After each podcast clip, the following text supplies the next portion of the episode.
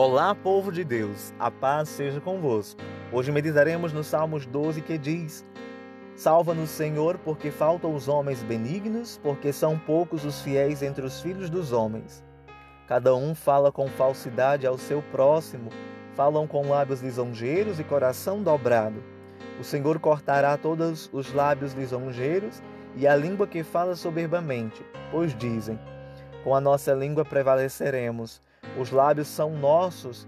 Quem é o Senhor sobre nós? Por causa da opressão dos pobres e do gemido dos necessitados, me levantarei agora, diz o Senhor. Porei em salvo aquele para quem eles assopram. As palavras do Senhor são palavras puras como prata refinada, em forno de barro, e purificada sete vezes. Tu nos guardarás, Senhor, dessa geração, nos livrarás para sempre. Os ímpios circulam por toda parte, quando os mais vistos filhos dos homens são exaltados. Amém. O salmista inicia a sua oração pedindo: Salva-nos, Senhor. Ele não pede somente a salvação que conduz à vida eterna, mas ele pede socorro a Deus porque está vivenciando um momento difícil em sua vida. Ele examina a terra e diz: Faltam homens benignos. São poucas as pessoas de confiança, são poucas as pessoas que praticam a bondade. Ele ainda declara: são poucos os fiéis. Ele vê que são poucos os fiéis que estão sobre a terra. Os fiéis desapareceram, os fiéis se espalharam e ele se sente sozinho naquele momento em que ele se vê rodeado de pessoas que falam com falsidade de pessoas que falam, que dizem a mentira uns para os outros, que enganam uns aos outros com bajulações. Por isso que ele pede: Senhor, faz com que essas pessoas se calem. Fecha a boca dessas pessoas que são convencidas, dessas pessoas que praticam a iniquidade. Porque o versículo 4 vai nos dizer: Eles dizem, com a nossa língua prevaleceremos os lábios são nossos. Quem é o Senhor sobre nós? Em outras palavras, eles declaram que vencerão com as suas próprias palavras, vencerão com a sua boca, com os seus lábios, e ninguém vai atrapalhá-los. Ninguém vai mandar neles. Ninguém é senhor sobre as suas vidas, mas eles mesmos são os senhores das suas vidas.